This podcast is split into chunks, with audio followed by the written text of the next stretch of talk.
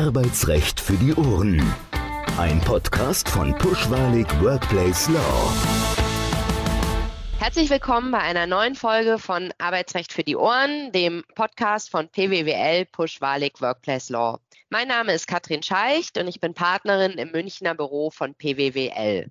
Heute geht es erneut um das Thema Datenschutz und ich sitze dazu wieder zusammen mit meinem Kollegen Dr. Michael Witteler aus unserem Berliner Büro. Michael, stell dich doch ganz kurz nochmal vor für diejenigen Hörerinnen und Hörer, die die erste Folge mit dir nicht angehört haben. Das mache ich sehr gerne. Hallo Katrin, herzlichen Dank für die Einladung, nochmal in diesem Podcast zu sprechen. Ich bin seit ja, 25 Jahren mittlerweile Arbeitsrechtler, aber habe seit, ich denke mal, 10, 15 Jahren ein ganz klaren Schwerpunkt im Bereich des Datenschutzrechts an der Schnittstelle zum Arbeitsrecht. Aus dem Umstand, dass wir uns schon zum zweiten Mal hier treffen, erkennen die Hörerinnen und Hörer sicherlich, dass der Datenschutz auch im Arbeitsverhältnis eine immer größere Bedeutung erlangt, was eine Vielzahl von Gründen hat. Und ich freue mich, dass ich heute gemeinsam mit dir hier über ein sehr spannendes Urteil des BAG sprechen darf, was doch hohe Wellen geschlagen hat in den letzten Wochen. Genau, und dann steigen wir auch direkt mal in das Thema ein. In dem Urteil des BAG ging es um die Grundsätze der Verwertbarkeit von Informationen, die unter Verstoß gegen Datenschutzvorschriften oder möglicherweise auch unter Verstoß gegen eine Betriebsvereinbarung gewonnen wurden. Fass doch mal ganz kurz zusammen, was der Sachverhalt war und worum es in dem Fall ging. Sehr gerne. Der Arbeitgeber hatte wie so viele Arbeitgeber an seinem Werkstor eine Videoüberwachung und auch ein Zutrittskontrollsystem. Ein Mitarbeiter hatte das Werksgelände betreten, was man auch auf den Aufzeichnungen erkennen konnte. Er hat sich dann in eine Anwesenheitsliste eingetragen, um zu zeigen, dass er eine bestimmte Schicht angetreten und dann auch gearbeitet hatte, hat aber bereits bevor diese Schicht begonnen hat, das Werksgelände wieder verlassen. Auch das war anhand der Videoaufzeichnung am Werkstor erkennbar. Der Arbeitgeber ist irgendwann auf diesen Umstand aufmerksam geworden. Er hat sich die Videoaufzeichnung dann angeguckt und darauf sehen können, dass der Mitarbeiter zu einem bestimmten Zeitpunkt zwar gekommen ist, aber eben vor Beginn der Schicht das Werksgelände wieder verlassen hat und auch nicht wieder erneut betreten hatte. Hat den Mitarbeiter gekündigt und er hat natürlich dagegen geklagt und hat unter anderem in dem Klageverfahren natürlich damit argumentiert, dass der Arbeitgeber diese Videoaufzeichnung niemals hätte zu diesem Zweck verwenden dürfen. Und wie sieht das dann aus als spannende Frage? Durfte der Arbeitgeber das in dem Kündigungsschutzprozess verwenden, dass es eine Videoaufzeichnung und eine entsprechende Auswertung gab, um zu beweisen, dass eine Pflichtverletzung der Kündigung zugrunde lag? Und genauso spannend, darf das Gericht dann den Sachvortrag des Arbeitgebers bei seiner Entscheidung berücksichtigen? Vielleicht muss ich an der Stelle etwas weiter ausholen. Die Fälle spielen typischerweise in Kündigungsschutzprozessen was aber nicht zwingend ist. Die Frage, ob der Arbeitgeber eine bestimmte Information, die er mithilfe irgendeiner technischen Einrichtung, wie es so altertümlich im Betriebsverfassungsgesetz ja noch heißt, also egal ob mit einer Kamera oder sonst irgendeiner Software einer EDV-Anlage gewonnen hat, gegen einen Mitarbeiter verwenden darf, stellt sich auch im Zusammenhang mit Abmahnungen oder sonstigen Sanktionen, zum Beispiel einer Versetzung. Auch in diesen Klageverfahren könnte theoretisch die Frage der Verwertbarkeit der Information eine Rolle spielen. Aber wir haben es meistens in Kündigungsschutzverfahren. Auch wenn wir uns beim Arbeitsgericht bewegen, im Rahmen eines Kündigungsschutzprozesses ist es ein Zivilprozess. Und im Zivilprozess gilt immer der Beibringungsgrundsatz. Das heißt, das Gericht ermittelt den Sachverhalt nicht selber, sondern das Gericht legt seiner Entscheidung das zugrunde, was die Parteien ihm mitgeteilt haben. Das ist entweder ein unstreitiger Sachvertrag, wie wir Juristen sagen, also ein Sachvertrag, wo die eine Partei sagt, es war so und die andere Partei sagt, stimmt oder sagt gar nichts. Oder wenn es streitig ist, die eine Partei sagt, es war so, die andere Partei sagt, es war anders, dann muss es zu einer Beweisaufnahme kommen und dann würde das Gericht das Ergebnis der Beweisaufnahme seiner Entscheidung zugrunde legen müssen. Beide Parteien unterliegen der Wahrheitspflicht. Und das führt in Konstellationen, wo der Arbeitgeber irgendeine Information aus der EDV im weitesten Sinne, dazu zählt auch eine Videoüberwachung, gewonnen hat, zu einem gewissen Problem für die Arbeitnehmer. Wenn wie in diesem Falle die Videoaufzeichnung korrekt ist, dann konnte der Arbeitgeber hier erkennen, dass der Arbeitnehmer das Werksgelände verlassen hat, bevor die Schicht begonnen hat. Der Arbeitnehmer hatte in dem Prozess auch nicht etwa vorgetragen, ich habe mir nur noch mal kurz eine Flasche Wasser gekauft und bin über einen anderen Eingang, der nicht videoüberwacht war, wieder reingekommen, sondern er hat sich gar nicht dazu eingelassen. Konnte er auch nicht, weil das, was der Arbeitgeber vorgetragen hatte, offenbar der Wahrheit entsprach. Die Arbeitnehmer sind nun in einer etwas schwierigen Situation in dem Prozess.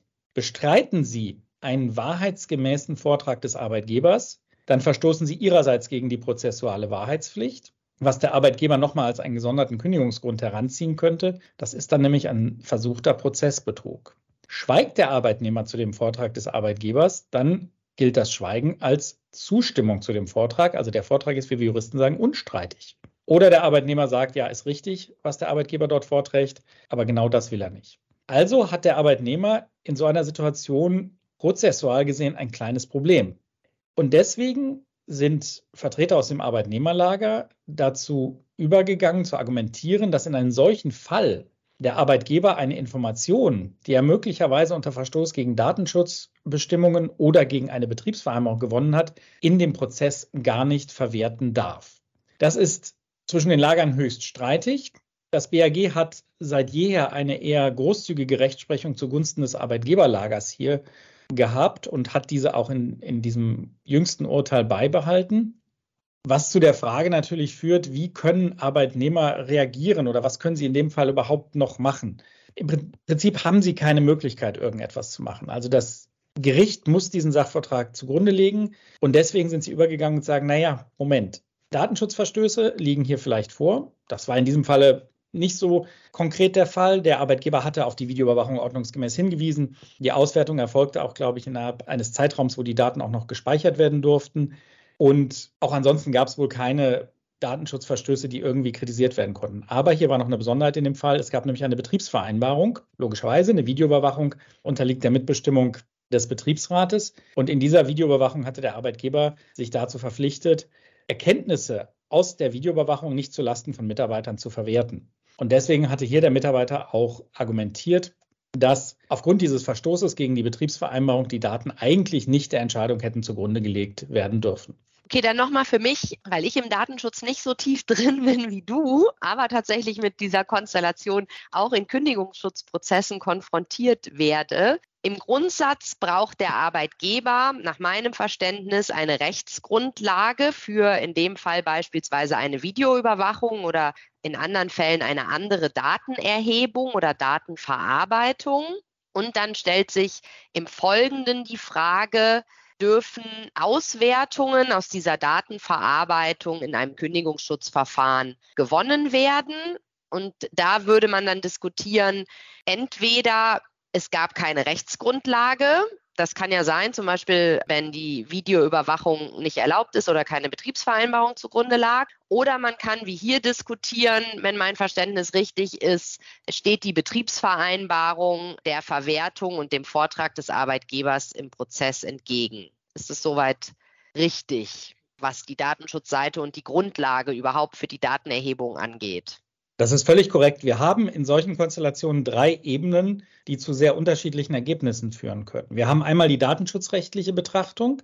Da hast du es völlig richtig zusammengefasst. Für jede Verarbeitung, also all das, was ich mit irgendeinem personenbezogenen Datum mache, brauche ich eine Rechtsgrundlage. Das ist die Überwachung des Eingangstores. Da kann ich den Schutz des Eigentums zum Beispiel heranziehen und sagen, ich möchte verhindern, dass unbefugte Personen das Werksgelände betreten. Das ist ohne weiteres gerechtfertigt. Die Frage, ob ich die Daten dann auch zur Kontrolle von Mitarbeitern verwerten darf, das wäre ein anderer Zweck, müsste man gesondert vereinbaren. Da würde es wieder darauf ankommen, wie intensiv ist die Überwachung. Also werden die Daten ständig ausgewertet, gibt es nur Stichproben, wird nur anlassbezogen reingeguckt etc.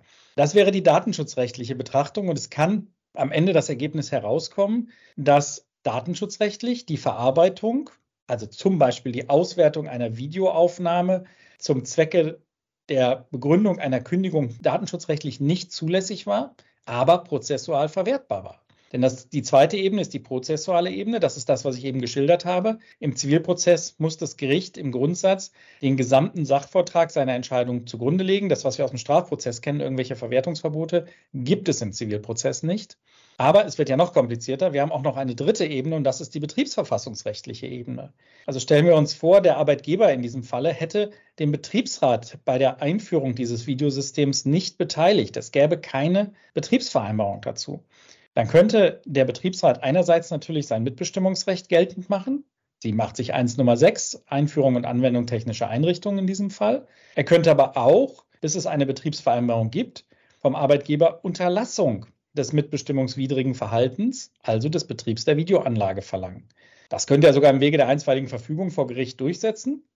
Und auch hier gilt wieder, es kann das Ergebnis herauskommen, datenschutzrechtlich unzulässig, vielleicht sogar betriebsverfassungsrechtlich unzulässig, weil die Mitbestimmung nicht vernünftig ausgeübt wurde, aber prozessual verwertbar. Also drei Ebenen, die zu sehr unterschiedlichen Ergebnissen führen können.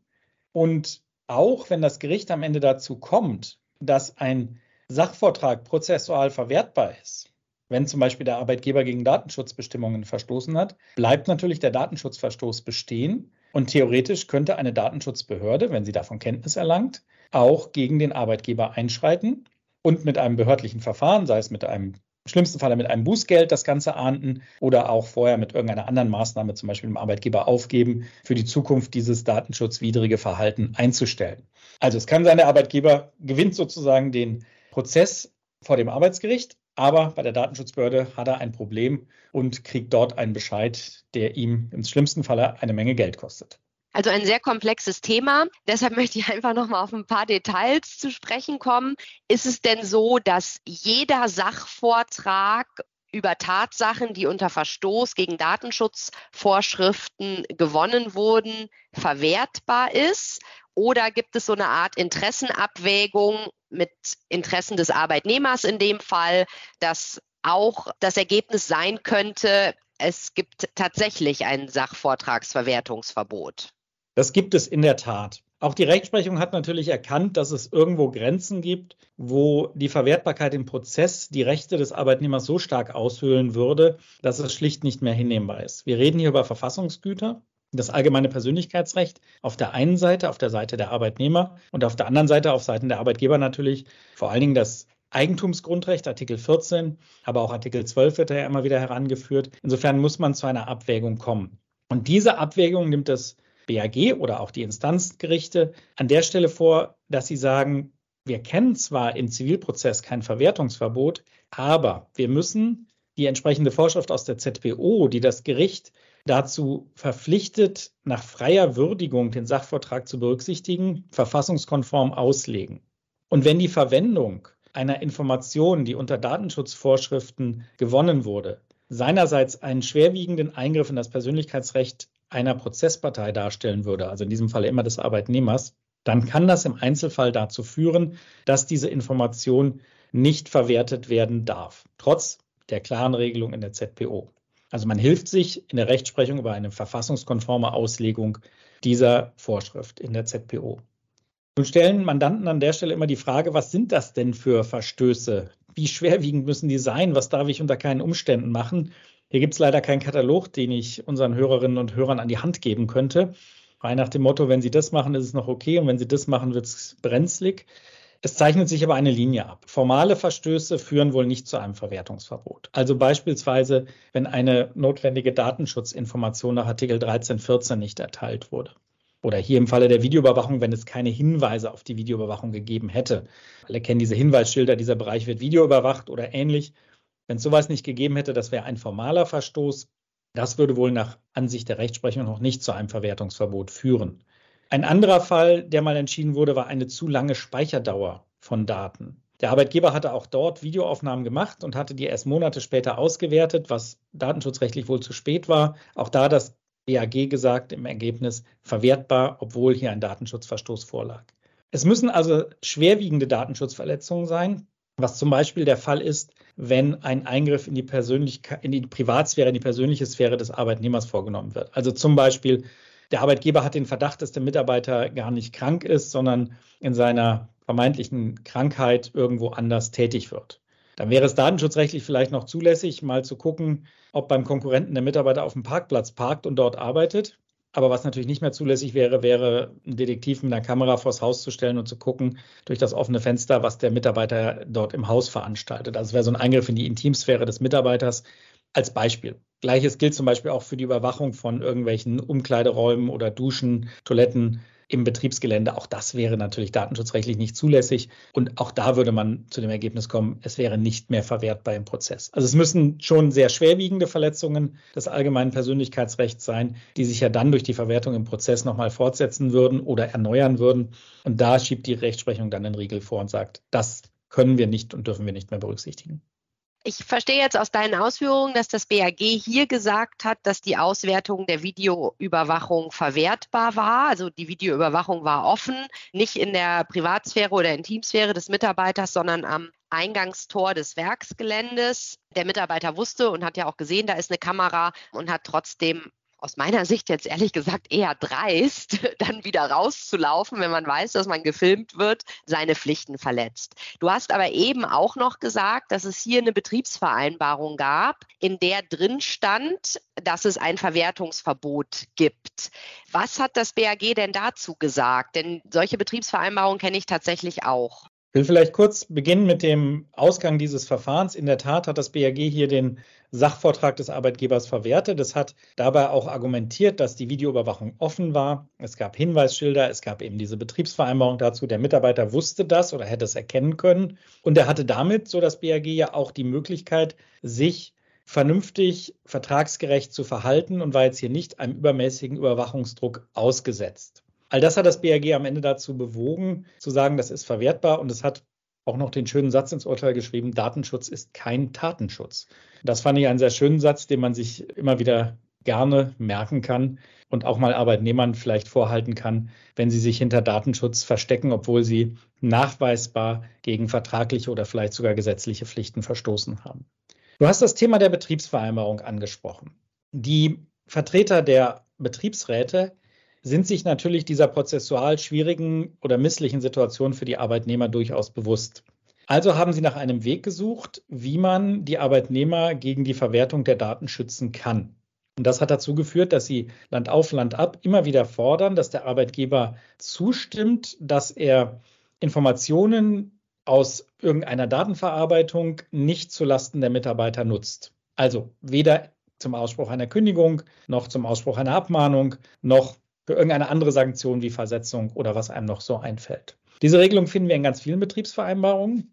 Die wurden von Arbeitgeberseite schon immer kritisiert.